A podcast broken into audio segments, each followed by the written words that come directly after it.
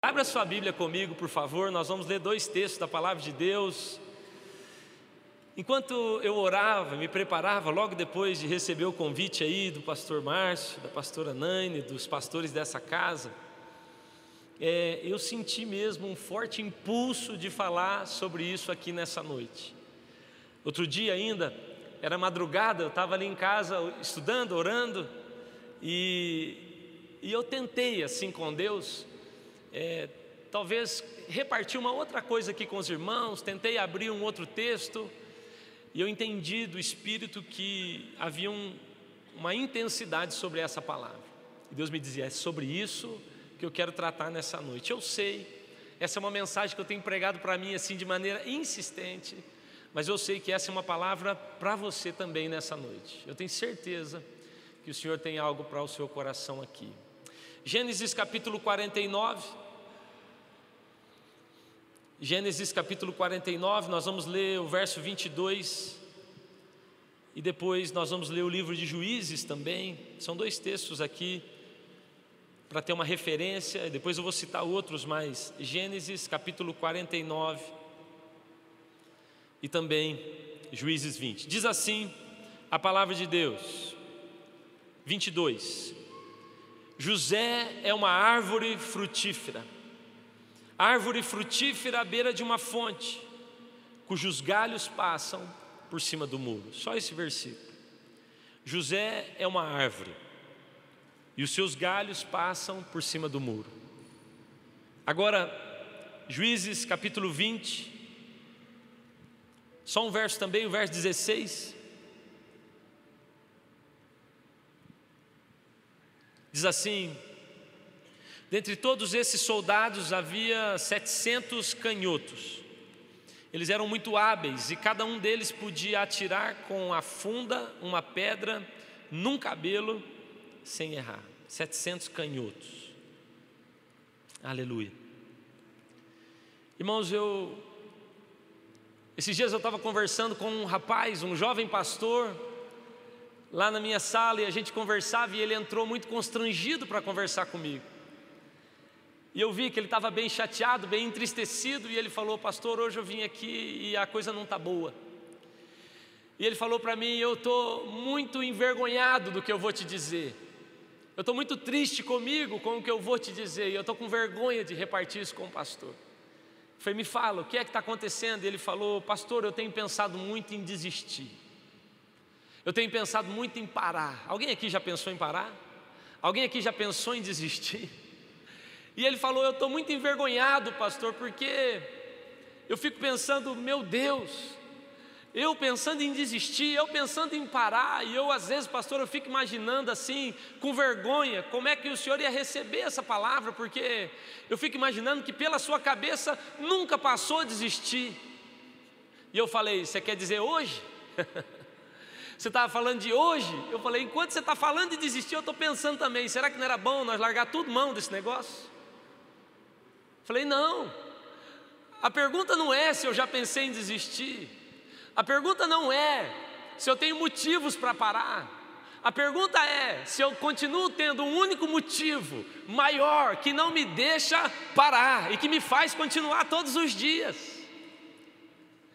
Sabe, irmãos, enche meu coração olhar para essa casa, olhar para essa igreja. Hoje tive o privilégio de conhecer a pastora Sandra, não conhecia ainda, tive o privilégio de olhar para essa casa. É a primeira vez que eu venho aqui num culto. Eu tinha ministrado lá embaixo, vim aqui orar em outras vezes, quando estava arrumando, mas é a primeira vez. Mas quando eu olho para uma casa como essa, eu fico imaginando quantas vezes isso aqui passou perto assim de não acontecer.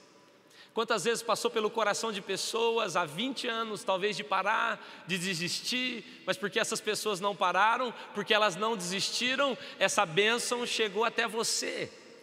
E você está aqui porque alguém não desistiu. Você está aqui porque alguém com vontade de parar, com motivos para parar, simplesmente disse: Eu não vou parar, eu vou continuar, eu tenho um motivo maior para continuar. Aleluia. Não há problema em pensar em parar. O problema é não considerar um motivo maior que nos faz continuar todo dia, que é Cristo. E eu queria louvar a Deus pela sua vida. Dá uma olhada para quem está do seu lado e fala assim: glória a Deus pela sua vida. Você não parou, você está aqui, irmão. Você está aqui. Glória a Deus pela sua vida. Você continuou. Talvez você esteja aqui assim, talvez não esteja como você gostaria. Talvez você não está aqui como você pensou que estaria. Talvez a pessoa que sempre esteve ao seu lado, talvez ela não esteja hoje por algum motivo. Talvez você esteja frustrado com alguma coisa, cansado, triste, mas simplesmente você não parou. Você continuou. Eu quero louvar a Deus pela sua vida. Você resistiu.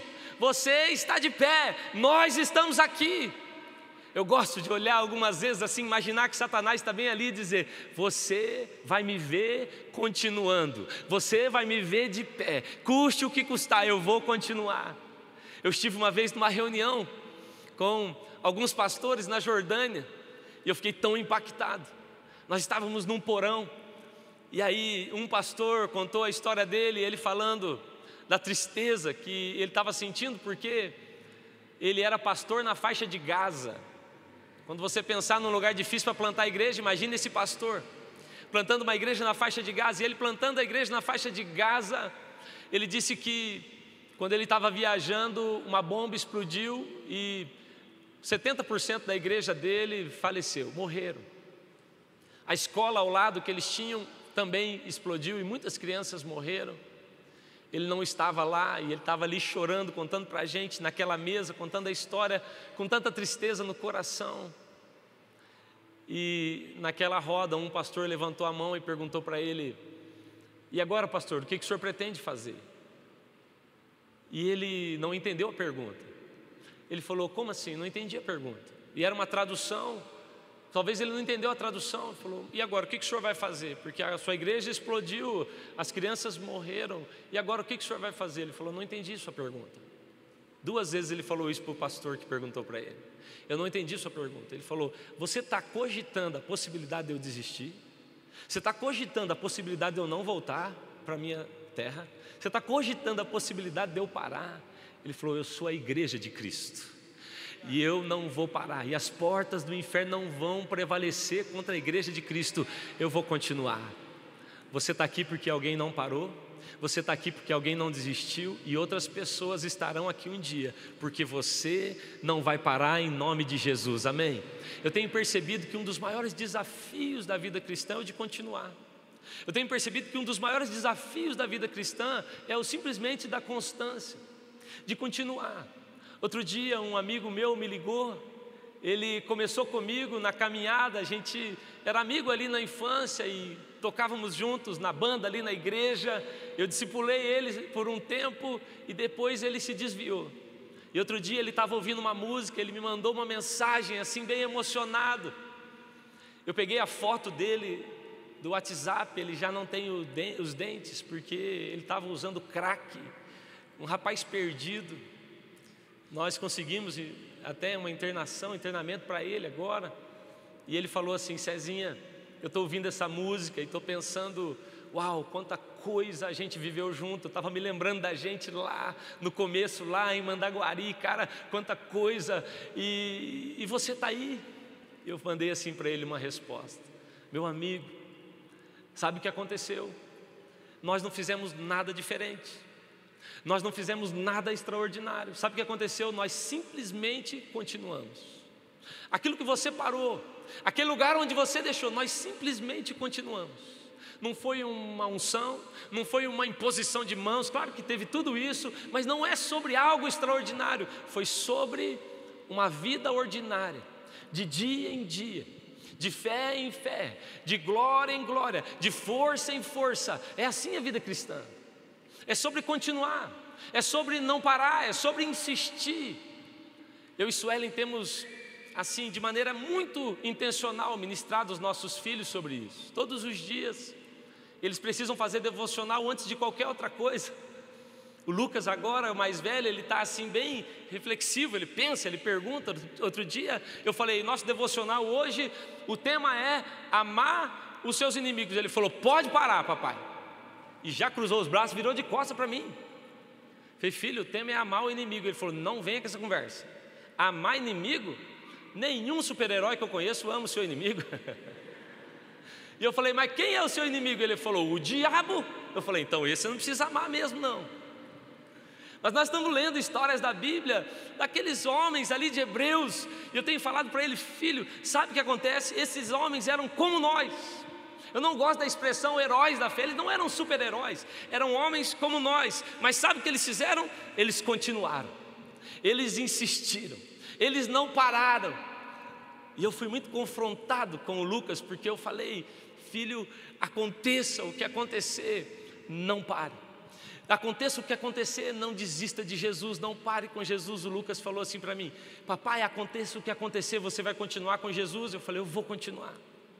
Ele falou: E se alguém ameaçar te bater? Eu falei: Eu vou apanhar e eu vou continuar com Jesus. E eu respondi com muita firmeza. Mas depois, estava o Davi do lado olhando para mim. O Davi tem um olhão grande. Se alguém te ameaçar te bater, papai, você vai continuar? Eu disse: Eu vou continuar. E ele falou: E se alguém ameaçar me bater, papai? E o Davi com aquele olhão assim, eu falei: Que enrascada. E eu falei, pensando como eu vou responder, eu falei: Lucas, Davi, se alguém ameaçar bater em vocês, papai vai chorar muito, vai ficar muito bravo, eu vou ficar muito irado. Mas ainda assim, eu não vou deixar Jesus o Davi com aquele olhão assim, me olhando, eu pensei, eu vou causar uma crise agora. E aí o Davi me olhou com um olhão assim e falou assim: Pois eu também não vou parar de seguir Jesus, papai. Eu amo isso, irmãos. Esse é o evangelho genuíno bíblico. Não pare, continue. Esses tempos atrás, irmãos, há dois anos, eu estava numa crise. Sinceramente, quero confessar aos irmãos. Eu estava numa crise a ponto de chegar assim para o Senhor e falar: tudo dá errado eu estou entristecido com o que eu vejo, com pessoas, com o que eu ouço, com algumas pessoas que param. Eu estou entristecido, Senhor, me parece algumas vezes que as coisas elas mesmo concorrem para que a gente pare. E eu ouvi uma frase do Espírito Santo que eu nunca mais vou me esquecer. E a frase era: Cezinha, há uma mensagem nos seus pés. Deixa eu te falar algo aqui hoje. Há uma mensagem nos seus pés. Olhe para quem está do seu lado e diga: há uma mensagem nos seus pés.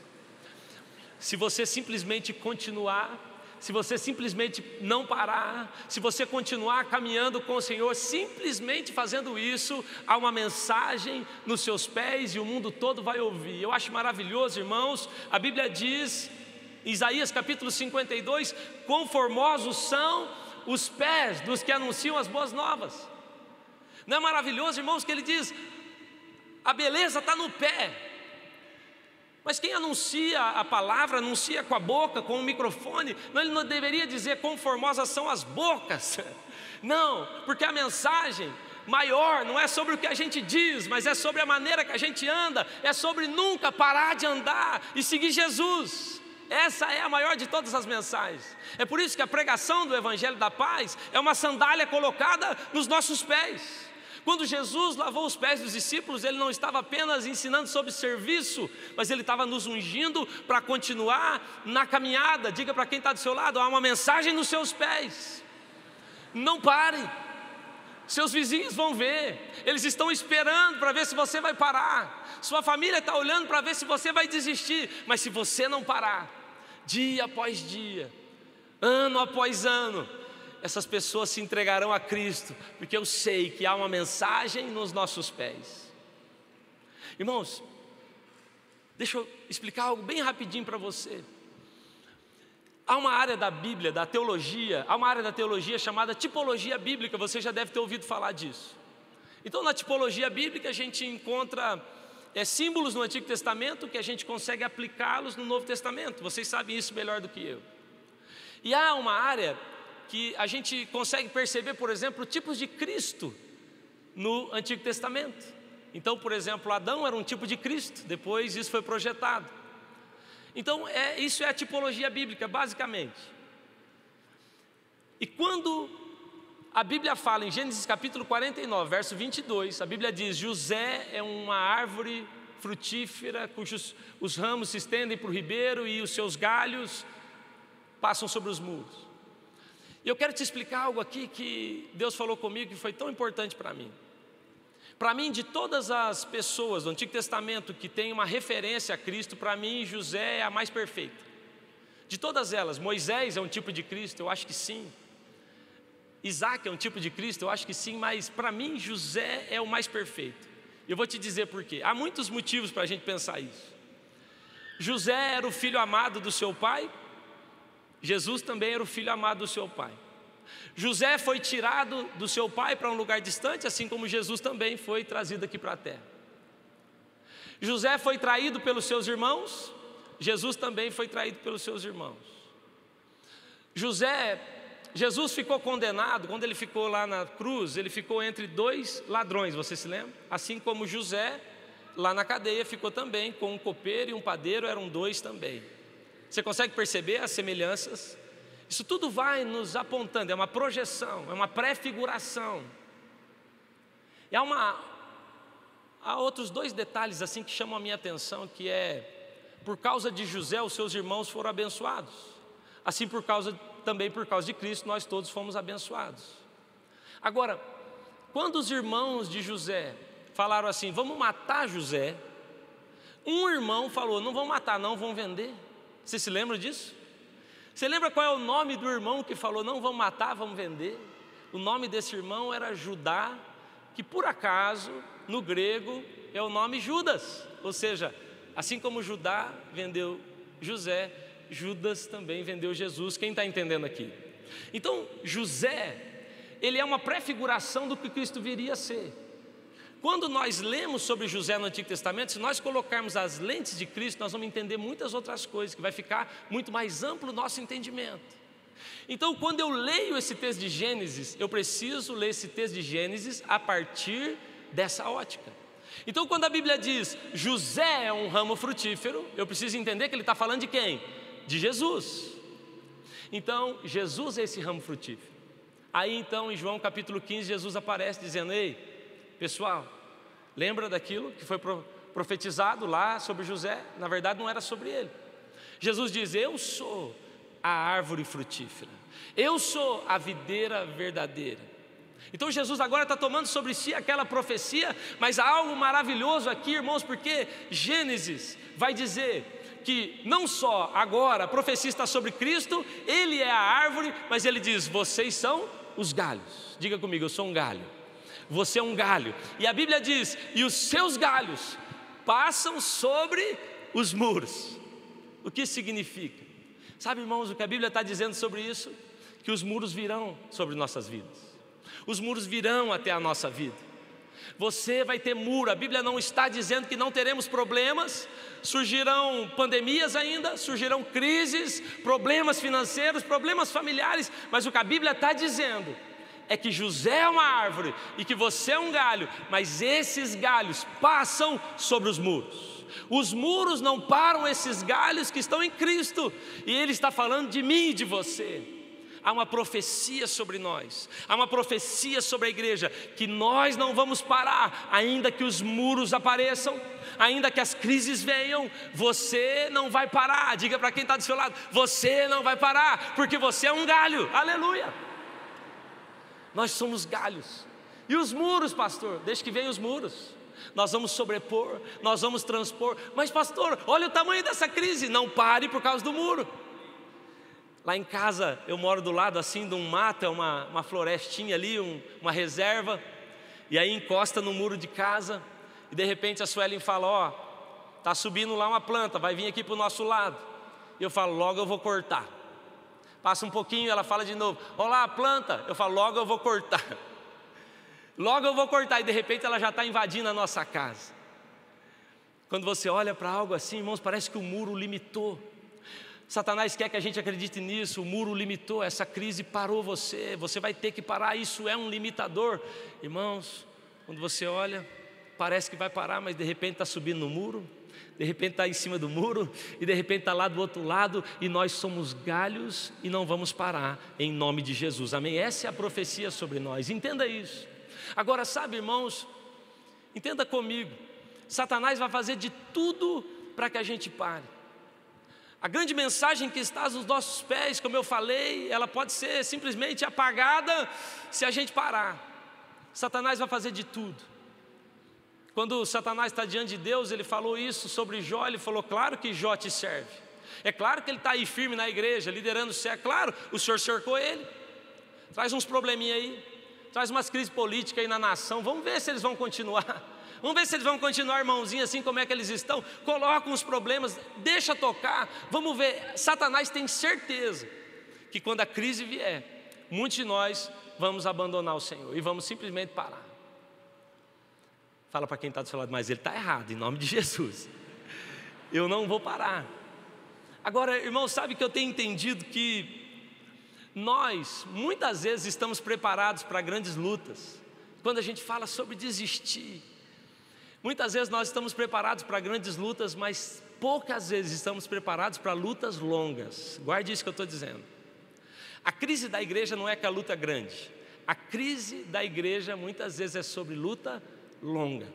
E eu estou falando isso sobre mim. Irmãos, um dia eu estava numa reunião de pastores.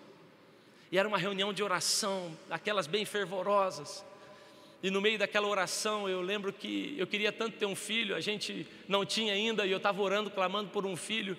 O meu pastor sai lá do outro lado, vem até mim, e ele fala: Cezinha, Deus está me dando uma palavra sobre você. Falei, pode falar, pastor. Ele está dizendo o seguinte: Ele vai te dar um filho, vai ser um menino, o nome vai ser Lucas e pode se preparar, porque esse menino vai ser um grande contador de história. Eu até hoje não entendi bem o que é ser um contador de história. E eu, irmãos, tomei posse daquela palavra. Eu assim me acabei chorando. Corri para um quarto. Tinha um quarto lá, eu corri para aquele quarto, comecei a chorar naquela cama. Eu te agradeço, eu tomo posse dessa palavra. Chorei tudo que dava. Quando eu terminei de chorar, eu acendi a luz, tinha uma mala em cima daquela cama. Eu até pedi para trazer uma, colocar uma foto dessa mala. Tinha uma mala em cima daquela cama. Olha a mala que estava naquela cama. É de uma marca de malas chamado uma marca Lucas. Está escrito propriedade do Lucas. A mala estava em cima daquela cama. Eu procurei o dono da mala. Falei, de quem que é essa mala? Ele falou, é minha. Eu contei a história. Ele falou, pode levar a mala, Cezinho. É sua. Irmãos, eu saí daquela reunião eu saí daquela reunião, eu tinha certeza que a Sueli já estava até grávida. E eu falei, eu já vou chegar assumindo esse menino. Cheguei em casa, falei, Sueli, você está grávida? Falou, que história é essa? Você está grávida? Deus me deu uma palavra, e é isso. E eu estou com a mala. Já tem mala esse menino. Ela falou, não estou grávida não. Tenho certeza que não estou. Ô irmão, sabe aqueles testes de farmácia? Eu não sei quanto dinheiro eu gastei com esse negócio de teste de farmácia. Quanto? Todo mês eu dizia, Sueli, ela falou, eu sei, eu, não tá, Cezinha, Sueli, nas minhas contas já atrasou uns cinco minutos esse negócio, pode fazer, tá grávida. Primeiro mês, eu animadíssimo. E aí, irmãos, eu comecei a viajar com aquela mala. Todo lugar que eu ia, eu levava essa malinha comigo. Chegava no aeroporto, a malinha vindo dizia lá, tá o Lucas, meu filho.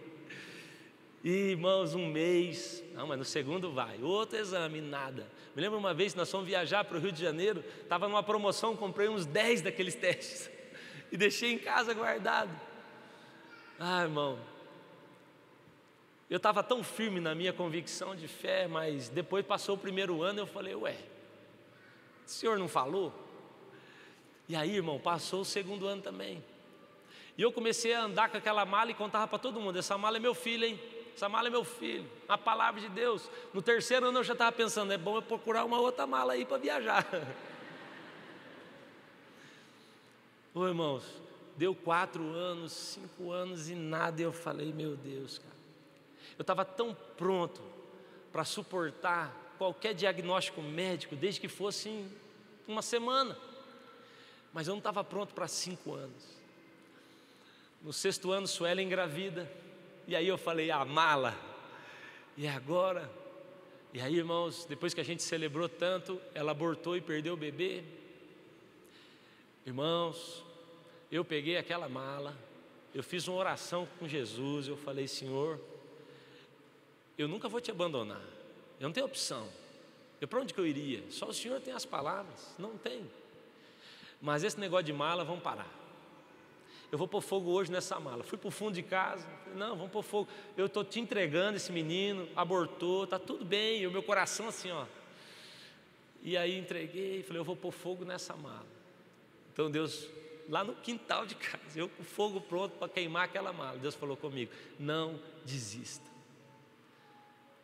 Nós estamos prontos para a luta grande, mas nós não estamos preparados para a luta longa. Se você vem aqui, o ministro de louvor fala, tem um portal aberto de ouro. Eu tomei posse, irmão. E ele fala, vai acontecer. E às vezes não acontece hoje, não acontece daqui a um ano, não acontece. Talvez você está aqui orando pela cura, pela conversão de alguém há um ano, há dez anos. Irmãos, a gente vai cansando. E às vezes a gente não percebe que Satanás vai minando o nosso coração. E eu quero profetizar sobre você aquilo que eu recebi do Senhor. Ele falou: não desista. Eu vou cumprir tudo o que eu falei com você, Cezinho. Eu não sou homem para mentir. Não pare, meu irmão. Não pare. Sabe o que eu tenho percebido? A maioria das pessoas que têm desistido, elas têm desistido porque elas não têm noção do que as, aquilo que as aguarda daqui a pouco. Elas param hoje porque elas não têm ideia do que é que vai acontecer se elas continuarem. Bob Sorge, é Bob Sorge que fala? Eu vejo que alguns falam diferente, mas Bob Sorge, que é um escritor que a gente ama tanto, ele diz assim: a gente se acostumou a, a pensar assim, que a vida com Deus é de glória em glória em glória, e ele fala: não é assim, esse não é o gráfico. Ele diz que normalmente uma glória maior de Deus na nossa vida, ela é precedida de algo nada glorioso. Ele diz: então a gente experimenta uma glória de Deus, e você diz: Uau, olha o que eu experimentei. E aí você fala: Agora eu estou com tudo. E ele fala: Então você experimenta algo nada glorioso. Você fala: Ué, me abandonou. Ele diz: Então, porque você suporta aquilo que não foi nada glorioso, agora você experimenta uma glória maior. E o gráfico que o Bob Sword diz assim, fala para nós é assim: ó, você experimenta uma glória, e aí você vive nada, algo nada glorioso, e depois você experimenta uma glória ainda maior. Muitas pessoas estão abandonando Jesus quando experimentam algo não tão glorioso. Elas estão desistindo dos seus ministérios, desistindo dos seus casamentos quando experimentam algo nada glorioso. Mas eu quero profetizar: o que te aguarda é uma glória maior. Não pare, não pare, não desista. Eu vim aqui hoje te dizer: continue, resista, vá, vá para cima. Irmãos, no meio daquela crise que eu contei a vocês que eu estava, eu fui ministrar numa conferência e antes de eu ministrar, um pastor foi pregar e eu estava ouvindo aquela mensagem eu sabia que era para mim. Não sei quantos já ouviram alguma mensagem do pastor Craig Grushel e ele estava repartindo uma mensagem chamada Lidere no Mergulho. Não sei se vocês já ouviram essa mensagem. O pastor Craig ele estava dizendo que normalmente as grandes empresas, as empresas, as maiores empresas do mundo, elas vêm, elas crescem, elas estão avançando e de repente elas enfrentam uma falência. Elas vão à lona. Ele fala, mais ou menos assim acontece com todas as mega empresas. Ele diz: e porque essas empresas sabem lidar quando elas estão bem quebradas, quando elas se levantam, elas se levantam para serem as maiores empresas do mundo. E ele estava falando isso e o Espírito Santo começou a soprar no meu coração. Eu estava vivendo exatamente o meu mergulho. Eu estava exatamente naquele lugar de mergulho. O Espírito Santo começou a ministrar o meu coração e falar: quando Cristo está aqui, nesse auge, que as pessoas consideravam, os gregos estão olhando para ele dizendo: Olha, venha para a Grécia. Aqui ele não tinha salvado ninguém ainda. Então Jesus vai para o seu mergulho e por três dias ele está aqui morto. Mas como ele aprendeu a liderar no seu mergulho, na sua maior crise, no momento de maior dor e separação nessa hora, porque ele liderou. Deus colocou ele acima de todo nome, deu a ele um nome que está acima de todo nome. Então a Bíblia diz que se nós morremos com Cristo, e se nós aprendemos a liderar no momento da crise, como Cristo liderou, Ele vai te levantar e Ele vai nos levantar a um lugar que nós nunca ainda estivemos antes. Amém? Quem está entendendo? Eu creio que é dessa forma. As pessoas estão parando porque elas não entenderam, elas não têm noção do que as aguarda daqui a pouco. Eu quero terminar essa mensagem falando sobre esse texto que nós lemos de Juízes, capítulo 20. Algum tempo eu tive uma experiência, eu aprendi algo sobre esse texto e eu quero terminar falando dele. A Bíblia diz em Juízes capítulo 20 que haviam ali alguns homens canhotos, mas a Bíblia fala que havia um número desses homens que era um número assustador, era algo diferente. Haviam ali 700 homens e eles eram canhotos. Tem algum canhoto aqui? Deixa eu ver. Eu sou canhoto. Olha só, não são muitos. Nós somos um tipo de, de gente diferente. Tem canhoteiro aqui de mão, deixa eu ver, levanta a mão bem alto. Aí, ó, nós somos especial, gente. Você sabe que nós somos diferentes. 9% da população do mundo apenas é canhoteira. Você sabia disso? Cadê os canhoteiros? Nós somos diferentes, nós somos especial, normalmente somos mais bonitos que os outros, mas morremos antes também, está amarrado, né? É uma estatística que diz que a gente morre antes também. Mas agora você imagina, irmãos, que naquela, naquela tribo haviam 700 canhotos. É quase impossível, nós estamos aqui num número grande, tem aí ó, 5, é, 15, 20 canhoteiros aqui no nosso meio. É sempre uma margem muito pequena. Então, há um comentarista bíblico que diz que é bem possível que aqueles homens não eram canhotos. É bem possível que eles não eram canhotos. É bem possível que eles eram, na verdade, destros, mas havia uma regra. E a regra é a seguinte: quando você ia para uma batalha, quando você ia para uma guerra e você era um destro e você era ferido no seu braço direito, era machucado ou decepado, ou de alguma maneira você não podia mais lidar com a sua mão direita, você era destro. Então você era aposentado do exército com honras. Você foi ferido, pastor Oca, te feriram, com honras, você vai se aposentar. A partir de agora, nós vamos lutar, mas você vai ficar quieto, você está aposentado, você está parado. E de maneira legítima isso acontecia, não era vergonhoso. Mas esse comentarista diz que é bem possível que esses homens se levantaram dizendo: não, não, nós não vamos permitir que o nosso inimigo defina o momento em que a gente deve parar. E eu sei, irmãos, que aqui eu não quero diminuir sua dor.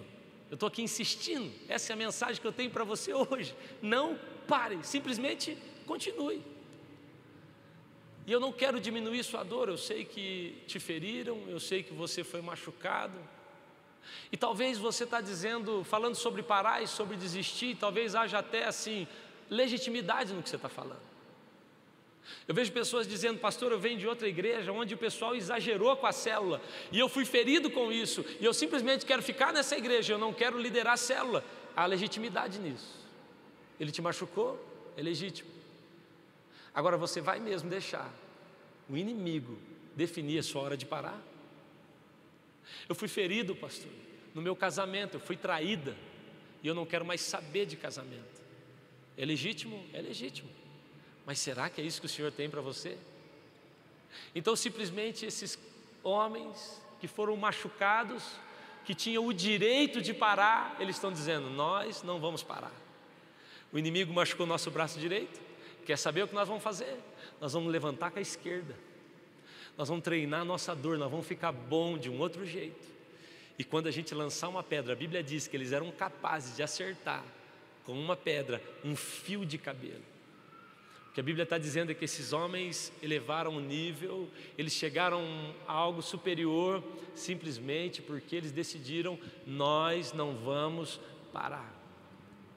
Eu quero te convidar nessa noite a pegar toda a sua dor, toda a sua frustração, tudo aquilo que talvez te leve a um pensamento de desistência, de paralisação, eu quero te convidar a colocar nas mãos do Senhor a depositar no altar e deixar o Senhor liberar sobre você uma unção nova, uma capacitação nova para continuar, para seguir e para chegar até o final. Quantos estão entendendo? Jesus é árvore e nós somos galhos. Os muros virão e podem vir. Nós estamos enfrentando o muro, irmão, e pode vir. Nós não vamos parar, porque há uma mensagem nos nossos pés. Nós vamos continuar nem que seja com a mão esquerda, nós vamos continuar. Eu acho maravilhoso Jesus chegando na beira do rio e falando: Pedro, Pedro, você teve uma pescaria horrível, né? Sim, minha pesca foi horrível, está dando nada certo na minha vida. Ele fala: Me empresta aquilo que te frustrou, e eu vou usar isso para pregar. É maravilhoso. Sabe, irmãos, o livro que conta mais da nossa dor é um livro chamado O Espetáculo de Deus. Ali tem toda a nossa dor, toda a tristeza do nosso coração. E sabe o que aconteceu? Esse livro se tornou o livro mais vendido de todos os nossos livros. É a mensagem mais ouvida. Deus pegou a nossa dor e transformou numa plataforma de pregação. Eu não queria, mas quando você não desiste, Ele pega a sua dor, a tragédia da sua vida e transforma numa grande mensagem que será pregada através da sua vida. Quantos aqui decidem não parar nessa noite? Quero te convidar a ficar de pé para a gente orar, por favor.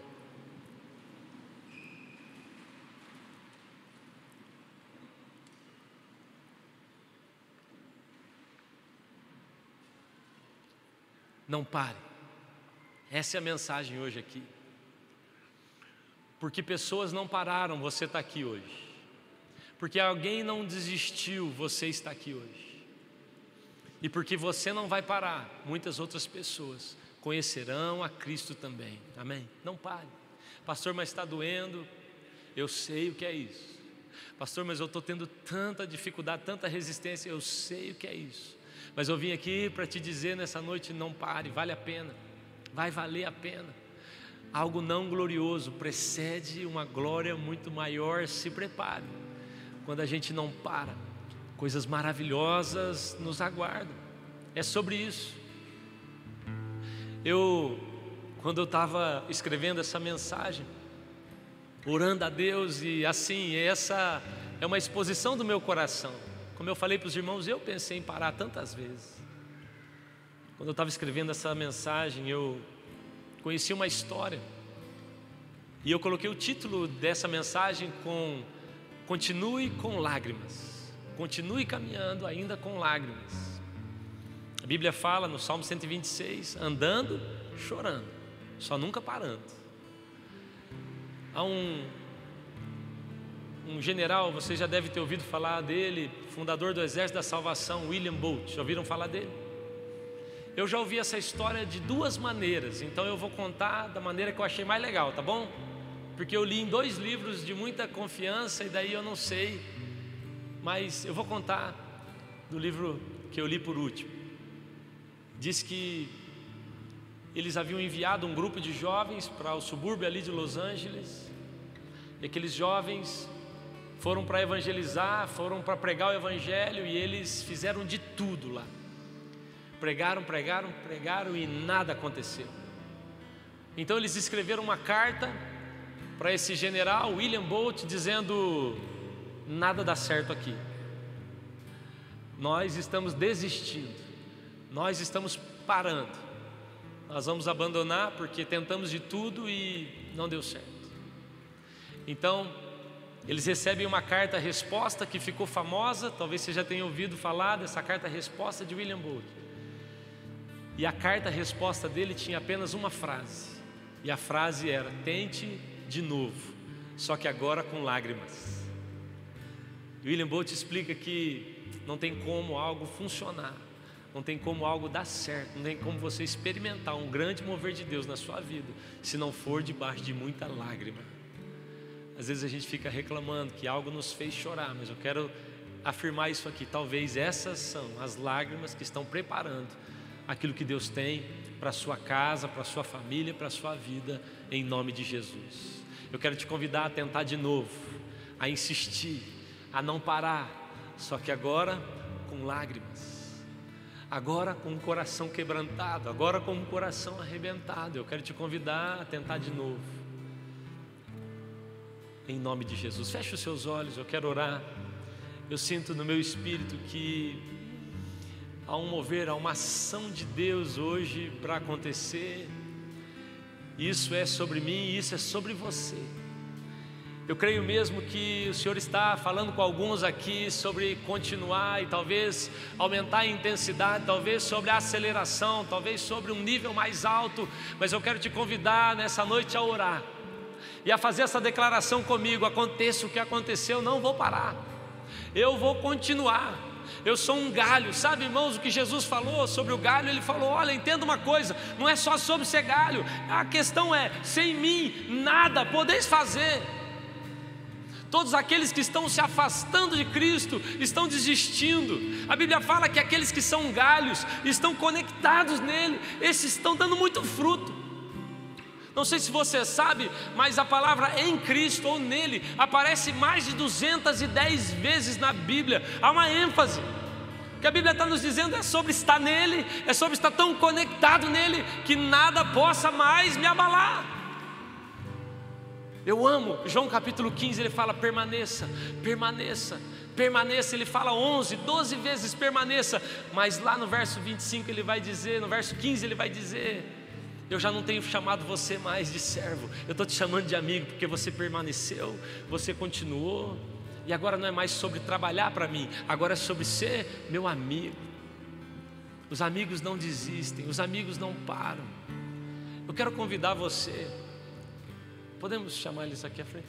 Você que talvez tenha pensado em desistir, você que veio hoje aqui assim com seu coração apertado porque tem vivido suas lutas, suas crises, e talvez Satanás tenha assim soprado no seu ouvido tantas vezes para desistir, para parar. Eu queria te conhecer, eu queria que você viesse aqui à frente, nós vamos orar com você. Talvez Satanás tenha dito para você coisas horríveis. Talvez ele tenha tentado mesmo te fazer parar de todas as formas, colocou problemas, situações pesadas. E talvez você está aqui e possa dizer, pastor, eu estou enfrentando não só uma grande luta, mas uma luta muito longa. Há anos eu luto com isso. Há anos isso continua aqui, ó, me, assol, me assolando, me afrontando. Vem aqui para o altar, corre aqui. Vem aqui à frente, irmãos. Essa é uma palavra para você. Essa é uma noite em que o Senhor vai te fortalecer.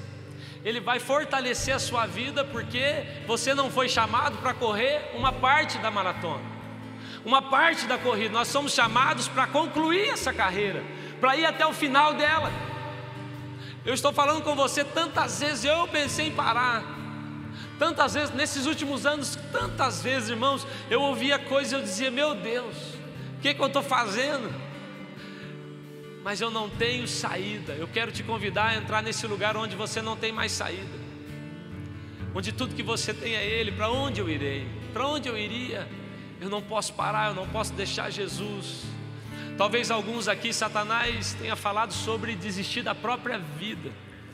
E eu sinto aqui no meu espírito de orarmos sobre espírito de morte, de suicídio. Se é com você, vem aqui à frente. Você que talvez tentou tirar a sua vida ou tem pensado nisso, você está aqui, está ouvindo pela internet, é com você que nós estamos falando.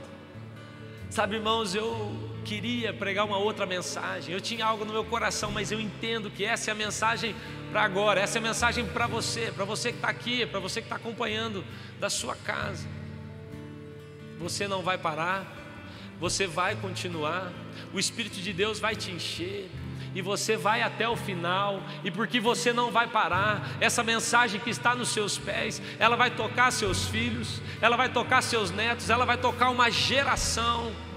E um dia você vai se lembrar dessa noite e dizer: porque eu não parei, porque eu não desisti. O Senhor está fazendo agora uma grande obra através da minha vida. Satanás te feriu, ele te machucou. Talvez você está aqui, você foi traído, um sócio te deu assim um cano enorme. Talvez você está aqui, alguém te fez muito mal, alguém te disse coisas pesadas, e você, de maneira legítima, um dia pensou: eu nunca mais piso numa igreja, eu nunca mais. Algumas pessoas ficam de mal de Deus, talvez seja até o seu caso. Mas deixa eu te convidar a algo. Levanta, porque na sua mão esquerda o Senhor está colocando uma habilidade. O Senhor está treinando a sua dor, e em nome de Jesus, através dela, Ele vai tocar tantas outras pessoas. Coloque a mão sobre o seu coração, nós vamos orar. Você que sente necessidade, irmãos, de orar por isso, eu quero orar junto com você. Coloque a mão sobre o seu coração. Se a gente puder tocar esses irmãos, deixa eu fazer uma pergunta antes de orar. Se tem alguém, feche os seus olhos, por favor. Pode ficar de olho fechado. Eu vou pedir só para levantar a mão as pessoas que têm pensado em suicídio. Você que pensou em tirar a sua vida, Mantenha seus olhos fechados. Vamos deixar esses irmãos na privacidade deles, por favor. Apenas os líderes, apenas os pastores, se puderem, por favor. Você que pensou, eu vou tirar minha vida. Eu estou desistindo não só de uma igreja, de um ministério, não só de um, eu estou desistindo da vida. Levanta sua mão assim, ó. levanta sua mão. Você está aqui na frente, tem aqui, gente, por favor. Nós vamos abraçar esses irmãos. Essa é uma mensagem para você. Você é a nossa prioridade aqui hoje. É sobre você. É sobre você. Se só tivesse você aqui hoje, seria o suficiente. Levanta sua mão, alguém vai chegar até você. Espírito de morte, você que é líder nessa casa e talvez não viu resultados que gostaria e pensou em desistir, o Senhor está te dando uma nova unção. O Senhor está te dizendo: Eu estava trabalhando no seu coração. Você pensou que eu te esqueci, mas na verdade eu te escondi. Eu te escondi, pareceu que eu estava te esquecendo, mas eu só estava te escondendo. Eu estava trabalhando coisas no seu coração. Você que é pastor, você que é líder, Deus não te esqueceu. Ele te escondeu, ele estava produzindo algo no secreto. Mas isso vai aparecer, nos próximos dias isso vai aparecer. Não desista. Estenda sua mão na direção desses irmãos que estão aqui no altar. Vamos orar, nós podemos orar, vamos cantar e orar, pode ser? Enquanto nós cantamos, nós queremos profetizar sobre esses irmãos, em nome de Jesus, em nome de Jesus. Nós profetizamos: nenhum muro vai te parar, nenhuma ação diabólica vai te parar. O diabo se levantou, ele fez de tudo para te fazer desistir, mas em nome de Jesus, nessa noite, nós oramos por você. Nós oramos com você. Você não vai parar, você vai continuar. Há uma mensagem nos seus pés. Ele colocou uma sandália, que é a pregação do Evangelho da Paz, sobre os seus pés. Ele não te chamou para parar, ele não te chamou para desistir no meio do caminho, por mais legítima que seja a sua explicação. Hoje o Senhor está te dizendo: levanta, anda, eu quero sarar o seu coração, eu quero tratar a sua alma, eu quero tocar você, e em nome de Jesus, o Senhor está produzindo dentro de você algo que vai te levar a continuar, em nome de Jesus, você não vai parar. Você não vai parar, você vai continuar. Nós quebramos agora toda palavra do inferno, toda ação diabólica, toda declaração do inferno que você não consegue completar, que você não é um finalizador, que você não termina nada que começa. Nós quebramos agora em nome de Jesus. Eu declaro sobre a sua vida uma unção uma unção, ainda que chorando, você vai continuar, você não vai parar, andando e chorando, mas andando em nome de Jesus. José é uma árvore, você está conectado a essa árvore e os seus galhos, nós somos os galhos, os seus galhos sobrepõem muros, os muros não vão parar. Olhe agora, olhe agora para aquilo que tem tentado te fazer parar e diga: Eu não vou parar. Você vai ficar aí e eu vou transpor, eu vou passar por cima, esses muros não me pararão. Há uma profecia sobre você. Há uma profecia sobre a sua casa, há uma profecia sobre a sua família, e a profecia é: você é um galho, e galhos não param diante de muros. Que venham os muros, o povo de Deus se levanta, nós não vamos parar, as portas do inferno não vão prevalecer nós vamos nos levantar e continuar em nome de Jesus. Essa é a mensagem de Deus para você aqui hoje. Não pare, não pare, continue.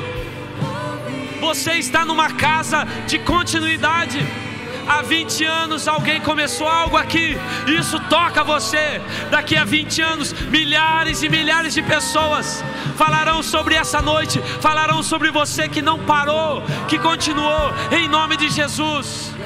Receba sobre a sua vida dessa unção de continuidade, de constância, de disciplina, de firmeza.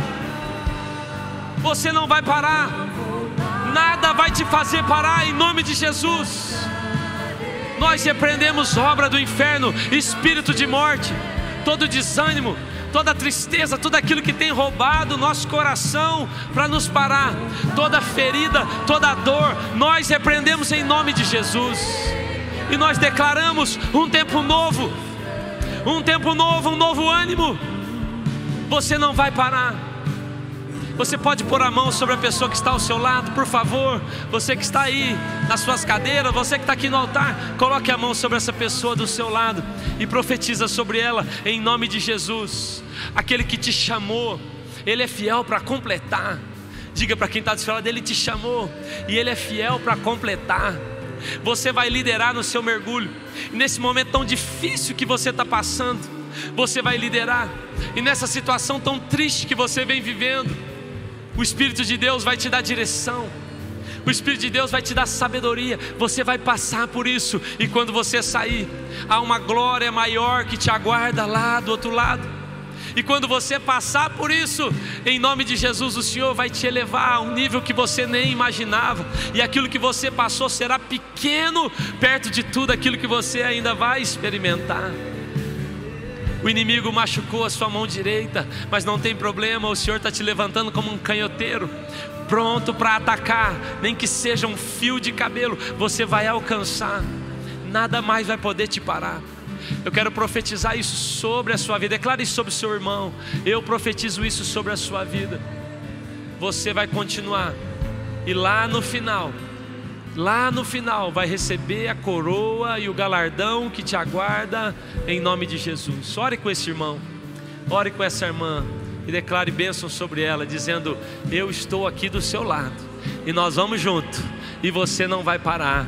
Porque eu não vou te deixar parar, eu vou te empurrando. Nós vamos junto e nós vamos chegar até lá no final. Numa honra na desistência, numa honra em parar pela metade. Não há honra nisso, é sobre concluir. O Senhor continua o mesmo, Ele continua e nós também continuamos. Ele é o mesmo, Ele é o Alfa, Ele é o Ômega, Ele está no princípio, mas Ele está no fim. E você que começou com Ele, vai terminar com Ele, em nome de Jesus. Eu declaro sobre a sua vida, em nome de Jesus. Amém, meus irmãos.